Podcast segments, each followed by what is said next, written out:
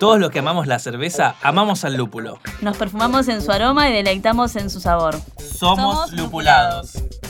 Mi nombre es Facundo. Y yo soy Flavia. En este podcast vamos a hablar sobre cerveza artesanal y toda la cultura que la rodea. Piensen en nosotros como quien está detrás de una barra y busca fomentar una buena conversación, Recomendar algún estilo unir personas. o contar historias. Quédate con nosotros que ya destapamos un nuevo episodio.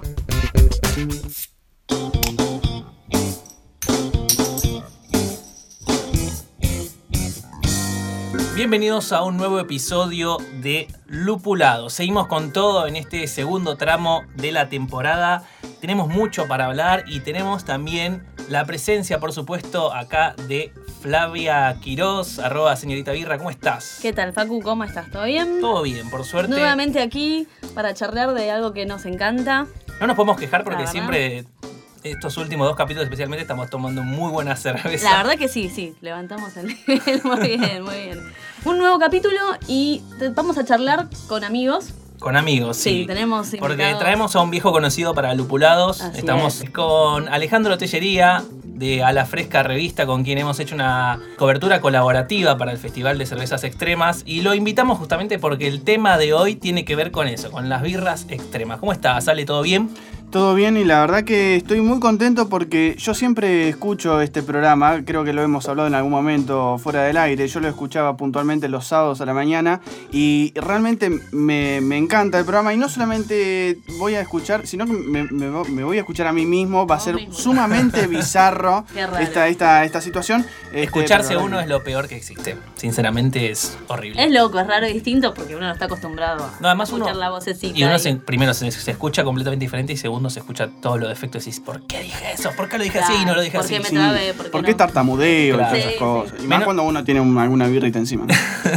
No sé, a veces sale mejor con la Sí, birra creo encima. que, te, creo que aflojás. A Como nosotros, por está. ejemplo, con Flavia nos pasó eso en el festival, cuando estábamos haciendo la cobertura, que Sí. la pueden ver en arroba lupulados podcast, la cobertura que hicimos para el Festival de Cervezas Extremas y Sí. también en A la Fresca Revista, donde a medida que íbamos tomando más Sí, cerveza, al final- la cerveza más fluido salía. Al final se renota. Yo, yo me veo y digo, "Mm, ya estaba bastante picada. Se nota que estaba, no me importaba. No, pero igual como un detalle interno, eh, que lo podemos decir, me parece que está bueno decirlo al aire, eh, salió todo de una. No hubo segundas tomas, prácticamente. no hubo Prácticamente. segundas, No, prácticamente no. tomas. O sea, fue realmente muy, muy, muy lindo. Sí, así que quisimos repetir el equipo para este episodio.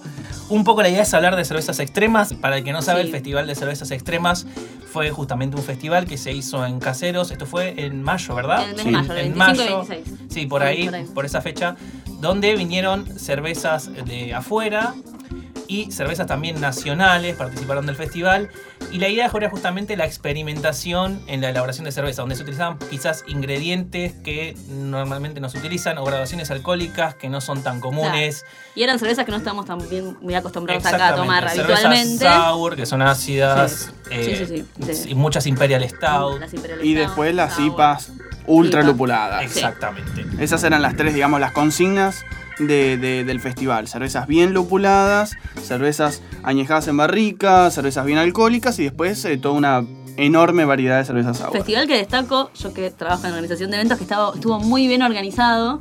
Eh, la verdad que estuvo, fue muy cómodo, muy, muy ordenado todo. La verdad que se desarrolló muy bien. Y para hablar de cervezas extremas, obviamente, tenemos que traer a alguien que tenga mucha cancha con esto Sí. y que pueda contarnos de su experiencia. Y el que van a escuchar, nosotros siempre dejamos que el invitado se presente.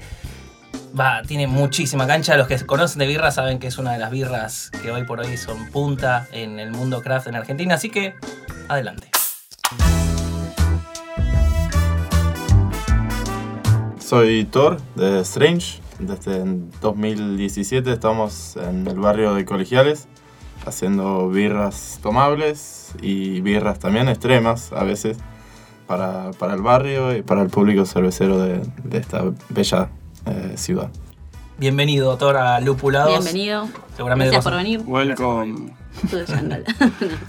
¿Desde hace cuánto está Strange eh, en Argentina? ¿Desde cuándo empezaron acá? Yo llegué acá hace tres años y medio, eh, casi, con mi socio Ramiro. eh, y estuvimos casi un poco más de un año hasta, hasta que Strange abrió sus puertas. Así que sí, Strange está desde septiembre de 2017, estamos por cumplir dos años y yo estoy hace un poco más. Bien, o sea que hace bastante poquito en el mundo de la cerveza artesanal de Argentina, pero así todo patearon un poco el tablero. Como que hicieron mucho ruido, están ya muy bien posicionados. ¿Cuál creen que fue el secreto para llegar a eso? Eh, yo creo que salimos un poco del, marco medio preestablecido que se, había, que se había formado acá en el mundo craft. No quiero decir que, que estaba como quedado, pero sí había como un- una cierta fórmula de cómo hacer las cosas como cervecería. Y creo que intencionalmente o, no intencionalmente salimos un poco de eso. Y después nos enfocamos mucho en la calidad y, en no tomar por boludo el cliente. Pensamos que, que el cliente, por más que no tenga mucha experiencia, siempre tiene el potencial de poder entender eh, la diferencia entre una buena cerveza hecha con, con amor o con cariño, como dicen, eh, Como dicen algunos en ahí. estos días, eh, y una que está hecha con malas ganas y pensando en, en el resultado final. Genial. Y quería hacer la pregunta obligada que le hacemos siempre a los invitados, es ¿con qué cerveza maridarías este episodio especial de super birras o cervezas extremas? Y hoy traje una Destination Mosaic para que tomemos, eh, que es nuestra Mosaic IPA, que, que es la segunda enlatada que hicimos de esta birra. Eh, así que hoy me parece que no tenemos otra que tomar. Es igualmente una muy buena elección. Nosotros, por lo menos nosotros la estamos literalmente mareando este capítulo con esta cerveza que está tremenda. Así es, así Por eso decíamos hoy que la verdad es que venimos con muy buenas Muy buena, muy buena birra. No nos podemos quejar en ese sentido. Te quería preguntar, Thor, creo que eh, es importante también eh, empezar eh, a contarlo. Vos venís de Noruega, pero te conociste con Ramiro en Estados Unidos, ¿no? Quería que- comentar justamente cómo fue ese, ese encuentro y cómo surgió, digamos, la posibilidad de hacer cerveza. Es una buena pregunta, no sé exactamente, pero no- no- nos conocimos en una clase de cine y terminamos siendo muy amigos y empezamos a hacer birra juntos para, para una casa eh, grande donde vivíamos con muchos otros alumnos. Me imagino que era muy divertida esa casa. O sea, hacían cerveza, habían con mucha gente. Sí, había, eran muy estudiosos también nuestros compañeros, pero eh, cada viernes se soltaban un poco y ahí Claro, servíamos. había que liberar toda la atención de la semana y del estudio. Ahí hacíamos lo nuestro para que se suelten un poco. Claro, Eh, nuevas birras todas las semanas, un poco al mismo estilo que hacemos ahora en Strange, o sea, siempre innovando y tratando de no repetir recetas a menos que hayan salido perfecto, que no suele suceder, lamentablemente. Eh, así que sí, arrancó así y después, como buen argentino, me, me chamulló y, y- y dijo que tenemos que ir a Argentina porque está buenísimo y hay un montón de potencial. Y me parece que tenía razón Y- igual, no era puro chamullo. Y te quedaste por lo menos, te quedaste bastante tiempo. Sí. Bien. Y yo quiero, me voy del mundo de la cerveza y algo que me gusta muchísimo de Strange como cervecería, como marca, es cómo comunica. Con los nombres de las cervezas, a veces digo, ¿cómo se les ocurre este nombre? ¿Qué historia tendrá la, la- esta cerveza que le pusieran tal nombre? Eh, y inclusive en las redes, que cuentan como unas, unas historias buenísimas. ¿Quién es la cabeza que está atrás de eso? ¿Cómo, ¿Cómo generaron esa identidad de Strange como cervecería tan original? Es un laburo en equipo. Eh, los posts se escriben por un mapache que encontramos por ahí. el mapache me El mapache, encanta. el mapache existe, Me esto es la primicia de Me lupulados. encanta, me encanta eso. Lo tenemos en una jaula en, en un depósito. Lo ponen a escribir. Claro, en una Y- máquina de escribir. Y todos los viernes sale, eh, le damos un poco de birra y empieza a escribir. A veces salen cosas buenas. Escribe entonado.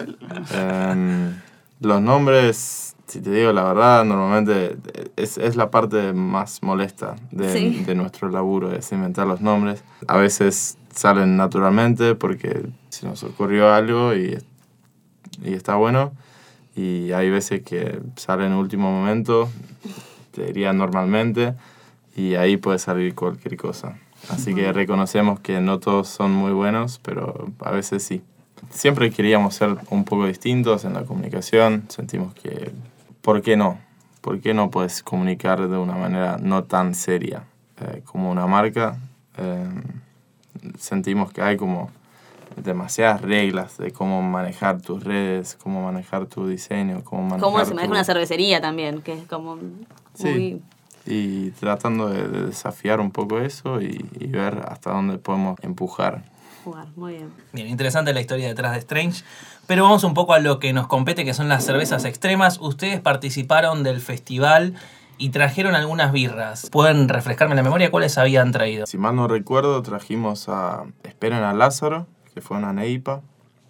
Eh, trajimos a Divino Tesoro, que fue el primer blend de, de barricas que hicimos. Qué maravilla esa cerveza, por favor. Eh, una de mis preferidas personalmente. Eh, después trajimos un- una Imperial Stout noruega, entre comillas. Eh, no es BJCP el estilo, pero Claro, pero eh, es Strange, eh, que es una, Strange. cer- una cerveza cruda, eh, una Imperial Stout cruda, no hervida. ¿Qué sería cruda? ¿Cómo comes eso? Macerás, pasteurizás, mandas al fermentador. eh, es un poco inspirado en las técnicas que usan en las granjas de Noruega eh, a la hora de hacer cerveza con levaduras noruegas, cervezas tradicionales noruegas, y un poco un invento medio raro. La hicimos en conjunto con eh, nuestros vecinos de Chalone.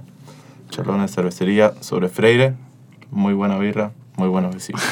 Y me imagino que para hacer ese tipo de cerveza la limpieza tiene que ser a pleno, porque si no hervís es como que te queda un bichito dando vuelta y... Sí. morís. Ya fue, sí. Sin duda. Adiós, macho. Eh, y después trajimos una más que, que fue la Doble Moral, que fue el segundo blend que hicimos de barricas. eh, un- una sour hecha con, eh, con moras y uvas Malbec.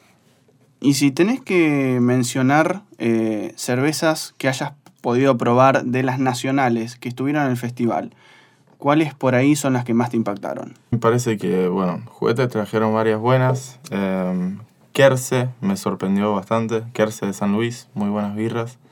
Y eh, me gustaría destacar también que Itzel, para mí, sus, sus birras lupuladas no tenían competencia en ese festival. Me parece que estaban en un nivel único, Superlativo, sí. superlativo. Eh, seguramente me estoy olvidando de, de alguna, pero había buen nivel, que era, era muy lindo verlo. Y respecto a las cervezas que vinieron de afuera y las que había de acá, ¿vos veías mucha diferencia o crees que está bastante bien el mercado acá local? Eh, de vuelta, eh, las lúpulas me parece que las mejores fueron argentinas. Bien. Eso tiene un poco que ver con el hecho que no viajaron. Eh, las birras lúpuladas tienen que Sí. servirse frescas, Sí, así que tuvimos ventaja de, de locales ahí. Eh, después, no sé, sours no se hacen mucho acá, así que Ujú. quizás hay una, una brecha ahí. Eh, nosotros estamos tratando de hacerlo nuestro para que, para que el mercado no se quede, en- no se quede sin sours, pero eh, creo que nos falta para llegar a un Rare Barrel, un Almanac, un eh, KCBC, por ejemplo. O ni hablar de las belgas. Bien, es algo que recién se está empezando a explotar. Y si hablamos de cervezas extremas, porque por ahí estamos dando por sentado el concepto, para vos, ¿qué es una cerveza extrema? ¿O qué características tiene que tener? Defina. Eh, poca tomabilidad. Poca tomabilidad, Tiene es que ser algo, algo complicado. Sí, eh, no, no sé.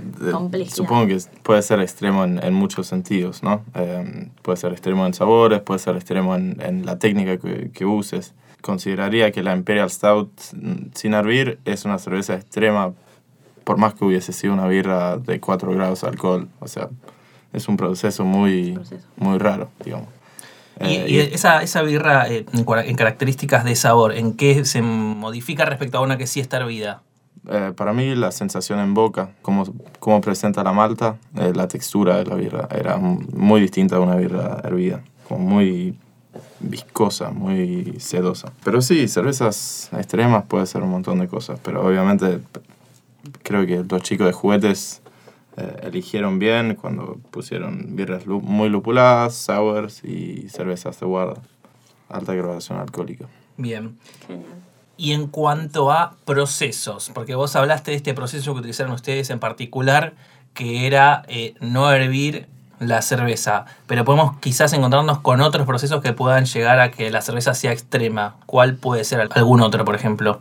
Poner mucho lúpulo, utilizar fermentaciones mixtas con más microbios, eh, como en el caso de las sours, por ejemplo, que van bajando el pH de la birra y aumentando la acidez. Eh, y obviamente haciendo birras de muy, graduación, de muy alta graduación alcohólica. Y respecto a los ingredientes, ¿eso también puede definir Sí, claro, laburando con frutas o ingredientes no, no convencionales, pero ahí va a depender mucho de, de qué intensidad tiene la fruta en la, en la birra o el ingrediente ajeno en la birra. Sé yo, puedes hacer una, una wheat que tiene, que tiene cáscara de naranja y no es una cerveza extrema, pero si pones 50 kilos de cáscara de naranja en una IPA que tiene 8 grados de alcohol, quizás, quizás que sí. Yo quería ir por el lado de la IPA, que me parece, o por lo menos los estilos más lupulados, y te quería preguntar algún consejo para poder hacer algún estilo de cerveza tipo Neipa con más de 25 gramos de lúpulo por litro sin que me quede astringente. Sí, eh, cuidar el pH, cuidar la fermentación y darle suficiente tiempo en frío. Me parece que son, son claves. Y como siempre en birras lupuladas, ser más que obsesionado con oxígeno. Que no haya oxígeno en ningún parte de tu proceso del, del lado frío. Dentro de las, eh, de las birras lupuladas que pudiste probar en el, en el festival, eh, mencionaste mucho, destacaste mucho las, las argentinas, puntualmente las de, las de Alberto, las de Eitzel. Ujú. Eh, incluso, te comento como dato, hablando con Zach Kinney de KCBC, él me dijo que pocas personas había conocido que manejen tan bien el lúpulo como, como lo hace Alberto. ¿Considerás que hay un público para, para ese, tipo de, ese tipo de birras así tan, tan lupuladas, tan como haciendo un juego con el, con el nombre del programa?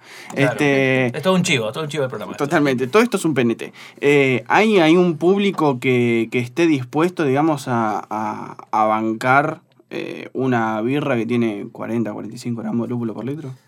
Y eso me parece que Alberto está comprobando todas las semanas. Eh, sí, hay gente dispuesta a pagar eh, bastante plata por birras que son eh, radioactivamente lupuladas.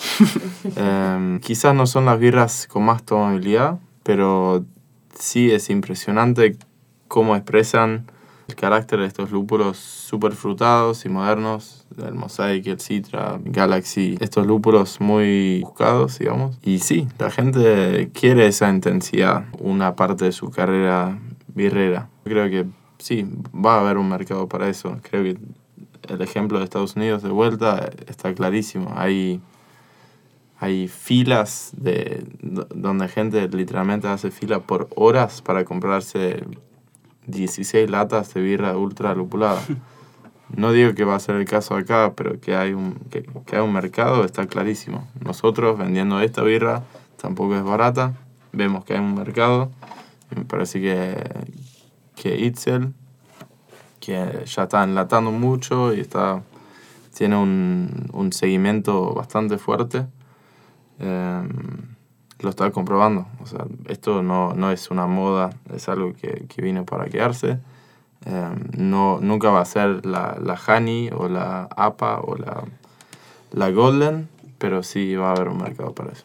Perfecto. Y respecto a las cervezas de barca que llevaron al festival, ¿cómo fue la experiencia en trabajar con, con ese, ese complemento dentro del proceso de, de hacer la cerveza? Eh, eso es lejos mi parte preferida de lo que hacemos, es laburar con las barricas. Es algo que le- lamentablemente no es el énfasis de lo que hacemos, por lo menos no todavía, pero sí, es muy divertido ver cómo desarrollan a lo largo de mucho tiempo. Ahora tenemos barricas que tienen dos años ya, pasaron por, por un viaje bastante, bastante largo de, Sí. de desarrollo en, en la barrica, muy interesante seguirlo. Claro. Y la cerveza aparte va como evolucionando, ¿no? A medida que va pasando el tiempo, Un montón, sí. va... por los mismos microbios, por la microoxidación, por el contacto con eh, la madera. Es muy, muy fascinante. ¿Y cómo podés ir previendo cómo va a evolucionar esa cerveza cuando pasan dos, tres años? ¿Cómo, cómo, vas, lo, ¿Cómo lo vas previendo? ¿Te podés llegar a sorprender y la, digo, se puede llegar a arruinar? ¿O se pone cada vez mejor? Se, eh, ¿Te empieza a sorprender? Eh, si conoces a alguien que sabe la respuesta de esa pregunta, Lo traemos al Lo programa. traemos, sí. Sí. Eh, no, es muy difícil porque tenés un, como un ciclo de, de información que te vuelve muy largo. Entonces, una birra que vos hiciste y hiciste un cambio de, de la otra receta que hiciste para barrica. y recién en un año te vas a dar cuenta si eh, ese cambio que hiciste tuvo un impacto positivo o un impacto negativo. Inclusive nunca realmente puedes saber si fue ese cambio que hiciste que influenció y eh, influyó en eso y hizo que no...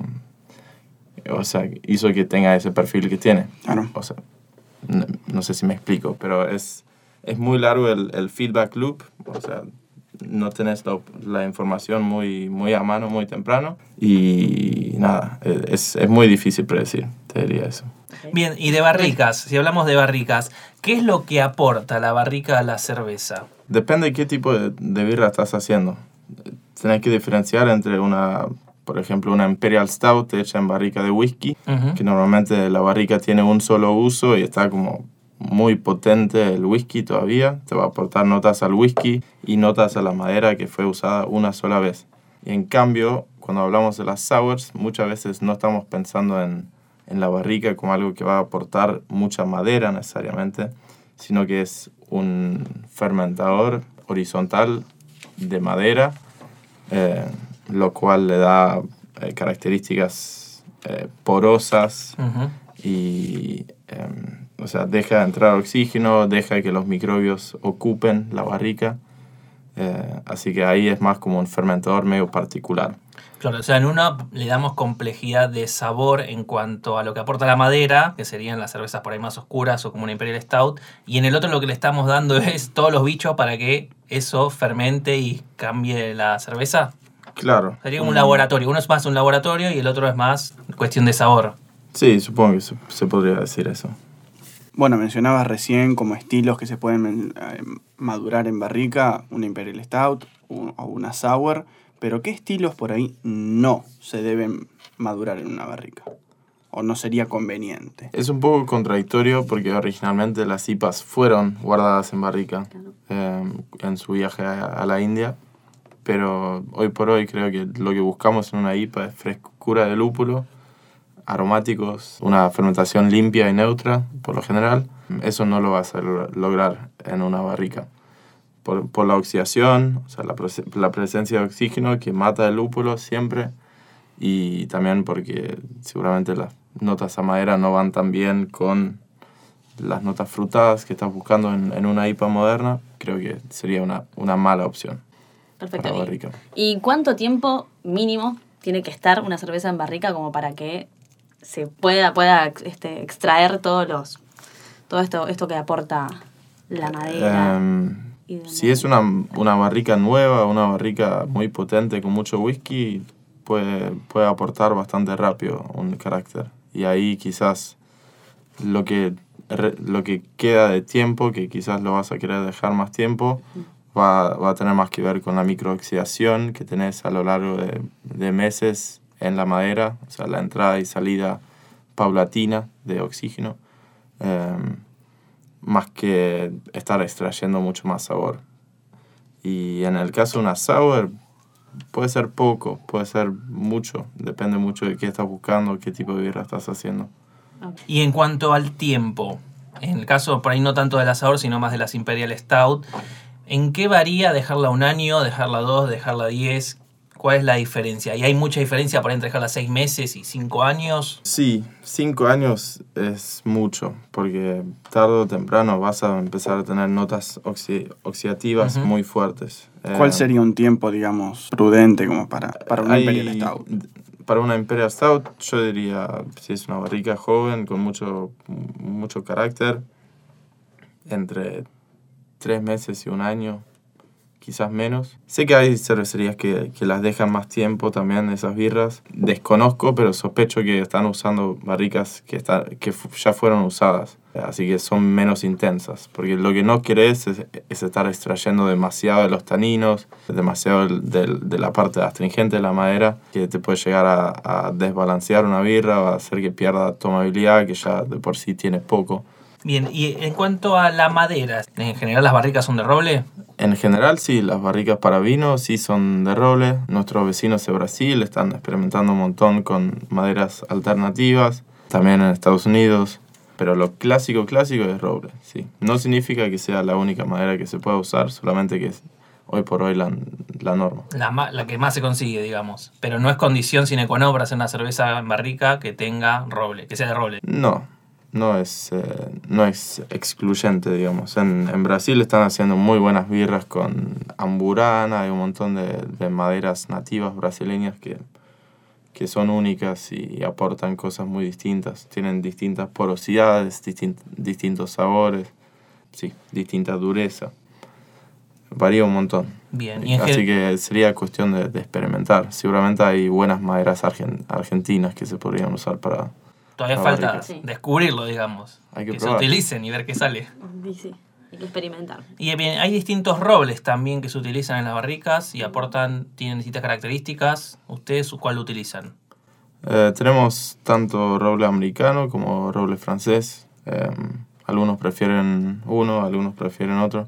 Yo creo que tiene más que ver con de dónde proviene la barrica. Si nosotros estamos usando dos barricas ex vino de bodegas y para nosotros es súper importante saber cómo fueron tratadas esas barricas en la bodega, eh, cuánto tiempo estuvieron vacías, qué tenían antes, qué, qué cepa de uva y por qué la están eh, tirando, por qué me la estás vendiendo. Claro. Claro, sí. Eh, muchas veces ellos te van a decir, no sé, ya no nos sirve, ya no tiene más eh, gusto a madera, no es lo que estamos buscando, pero lo que realmente quieren decir es, se me contaminó con Brett.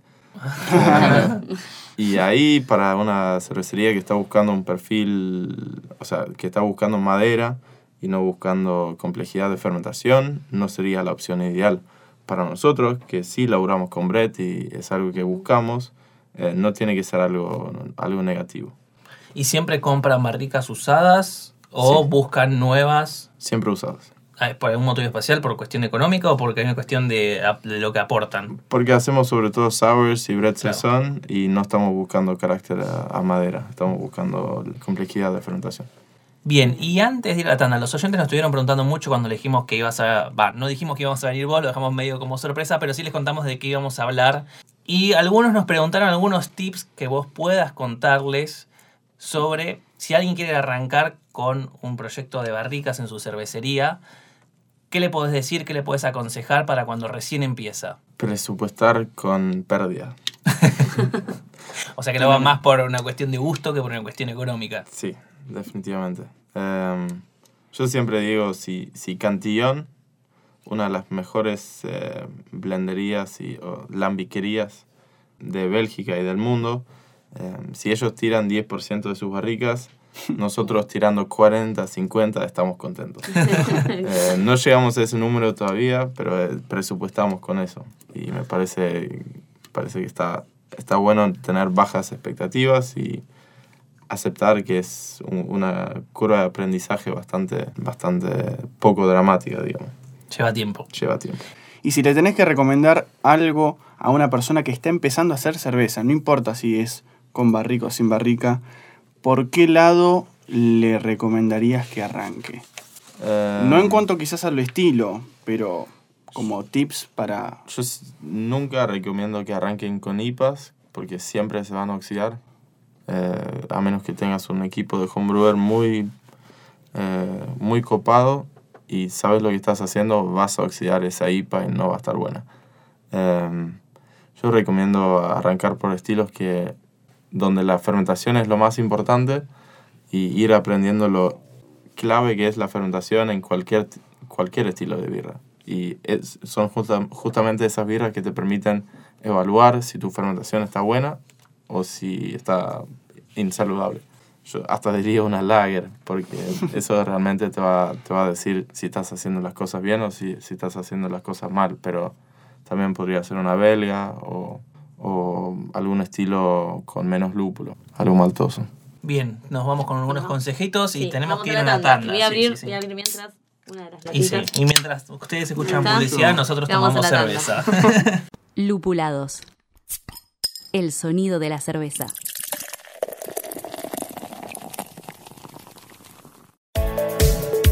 A la Fresca, la mejor revista digital sobre el mundo craft en Argentina. www.alafresca.com.ar Seguimos en Facebook e Instagram como A la Fresca Revista. A la fresca, la birra al alcance de todos. Molicie Bebidas Artesanales mantiene hidratado al equipo de lúpulados con su cerveza e hidromiel. Búscalos en Instagram como arroba Molicie Artesanal. Molicie, suena extraño, sabe increíble. Seguinos en Instagram para más información sobre cerveza en arroba lupuladospodcast.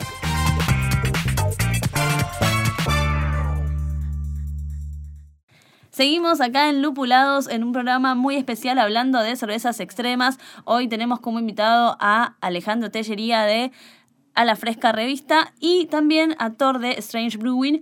Y te quería preguntar ahora, ya entrando en el terreno de las cervezas sour, ¿en qué se diferencian? ¿Cuál es el plus que tienen estas cervezas en relación a las cervezas ale o lager? Una sour puede ser tanto ale como lager, pero em, se diferencia por su mayor acidez o más pH más bajo, digamos. Eh, por lo general, una causa de fermentación láctica. Y puntualmente la fermentación láctica proviene de... Proviene de lactobacilos o pediococos, que son Sí. las dos bacterias más comunes eh, en la fermentación de cervezas ácidas, eh, puntualmente la fermentación láctica. Eh, después hay un montón de otros microbios que, que se pueden usar Sí. y varios procesos que se pueden emplear. Em, hoy en día están muy de moda las kettle sour, que son cervezas ácidas que, que puedes sacar en dos, tres semanas, em, que llevan un proceso donde favoreces mucho la bacteria láctica en la primera parte del proceso, pasteurizás, o sea, matás la bacteria láctica, un genocidio de bacterias. de bacterias y después eh, trasvasás el mosto al fermentador como un mosto limpio, un mosto que no tiene contaminantes, lo cual tiene ventajas y desventajas. ¿Cuáles serían esas? Las ventajas es que tarda dos semanas, sino dos años o Sí. dos meses.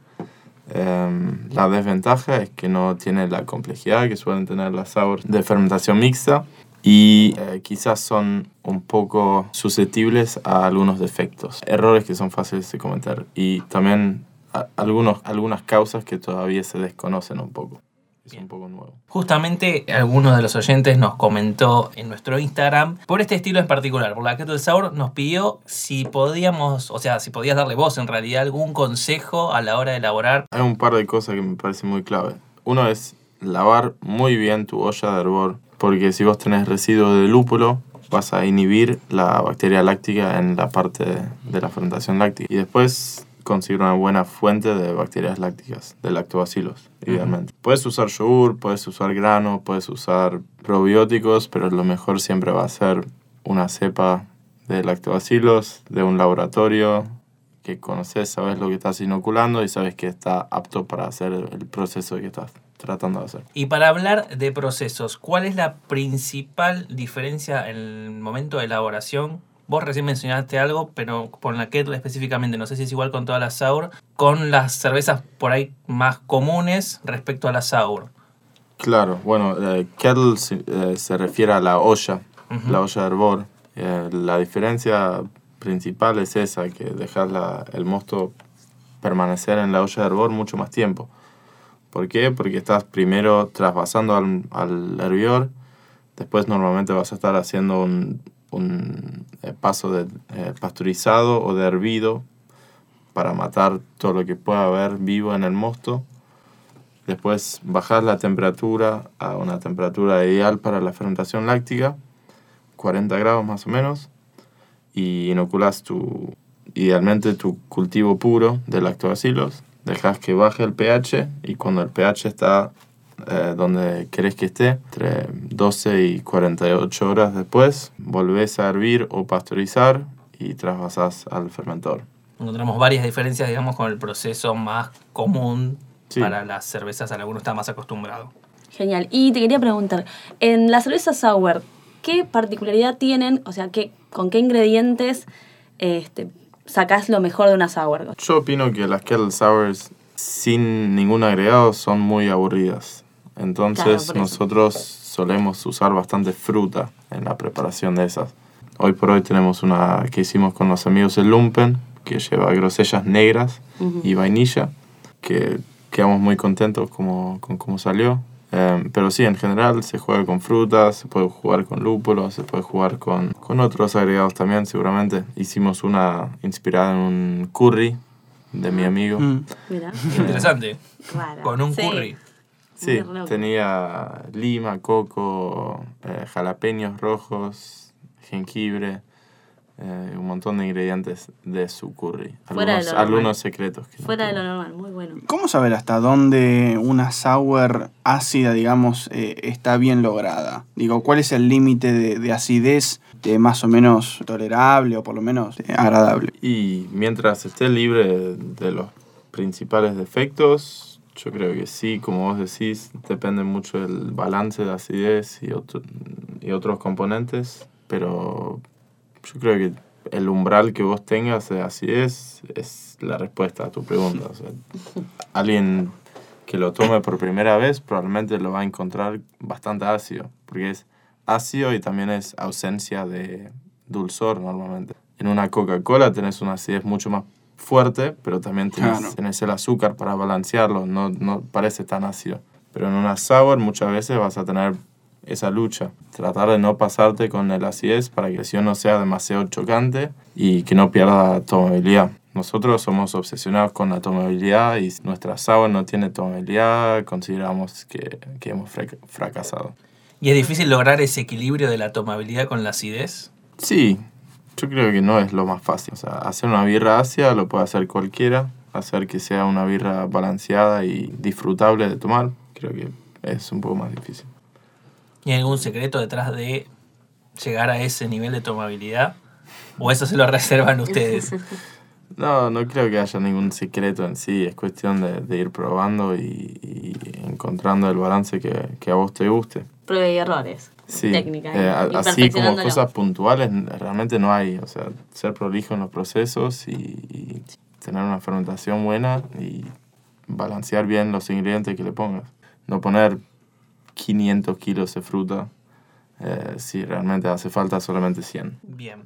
Encontramos entonces que de a poco la oferta de este tipo de cervezas empieza a verse en pizarras, todavía no es predominante. ¿Crees que el consumo, con el tiempo, ¿no? El consumo de el justamente consumidor argentino va a ir volcándose a este tipo de cervezas? ¿Crees que va a quedar en algo más marginal? No creo que va a ser la nueva IPA. Eh, creo que la historia en, en muchos países indica que, que la IPA tiene una posición bastante única en la cerveza artesanal y, y las sours no tienen esa salida masiva que tienen las IPAs o las Pilsner, eh, para tomar otro ejemplo, ejemplo.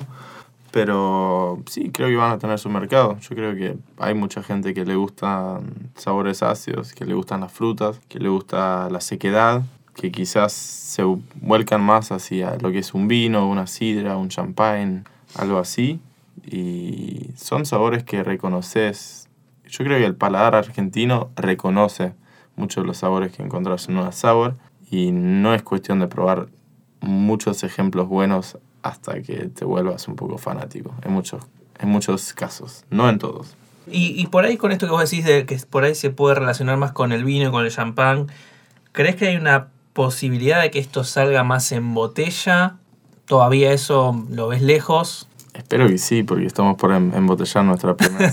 Pero eh, yo creo que las Kettle Sour se prestan re bien a latas, siendo birras menos complejas, más baratas y como más refrescantes, más simples. Y sí, las cervezas de guarda en barrica, de fermentación mixta, me parece que la botella es la que va. Eh, y es un lindo formato también porque le da como una cierta ceremonia Claro, otra- otro rito eh, es. Otro rito, tal cual. Y eso está bueno no solo para la birra, sino también para el consumidor que, que siente que está recibiendo un producto de, de calidad, que está hecho con, con mucho tiempo y mucho, mucho cariño. Como dice Perfecto. Quilmes. Es como que básicamente, sí, básicamente las, este tipo de cervezas este, extremas, así de sour o de barrica, son más, están más apuntadas hacia nicho, ¿no? El- No tanto para el público general que, que va a una cervecería. ¿Por qué pensás que se da que es el cervecero argentino, el que, el que le gusta la cerveza, está empezando a, a incursionar un poquito más en toda esa, en la amplitud? Y creo que es también porque mucha de esta movida está muy relacionada con la curiosidad. O sea, parte de la razón por la cual elegimos tomar una birra más cara y más difícil de conseguir que una Quilmes es porque estamos interesados en probar nuevas cosas, tener nuevas experiencias. Y ahí como que la cerveza sour es la última frontera. Eh, hasta darte cuenta que al final del día lo mejor es una Pilsner. Es el, eh, el círculo que suelen tomar la mayoría, el viaje. Pero sí, yo, yo creo que es, es como un paso natural, que eventualmente te cansas un poco de tomar IPA, IPA, IPA, Sí. IPA. Estás buscando algo distinto y ahí muchas veces se encuentra algo interesante en una cerveza sour. Bueno, hacías mención recién, por ejemplo, a, cervezas más ligeras, quizás. Eh, hablaste de, la Pilsen y ustedes hacen unas cuantas Pilsen. ¿Vos crees que las levaduras lager, digamos que suelen ser birras bastante más cristalinas, suelen, digamos, ser más efectivas también para a la hora de experimentar como las ale?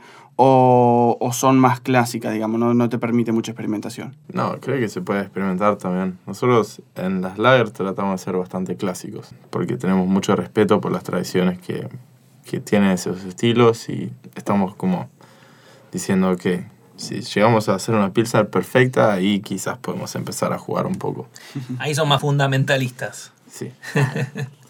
Y hablando de experimentación, ¿hasta dónde crees que se puede experimentar con la cerveza? Todo el tiempo se están sacando nuevos estilos, se están buscando nuevos ingredientes, nuevos sabores. ¿Crees que llega un momento en el que esto no va a poder seguir innovándose o hasta donde la imaginación de... No, no, no le pondría un, un marco así, así fuerte, eh, firme, pero qué sé yo. Me, parece que sí, hay un límite cuando empezás a perder mucha tu ya medio que pierde el sentido. No, no hacemos birra para que no se tome. Eh, tratamos de hacer birras que son, que son tomables y que uno puede disfrutar con, con amigos o que como mucho pueden, no sé, inspirar que reflexiones un poco más sobre su proceso, sobre los sabores que estás experimentando, eh, pero no mucho más que eso, no, no a costo de la tomabilidad.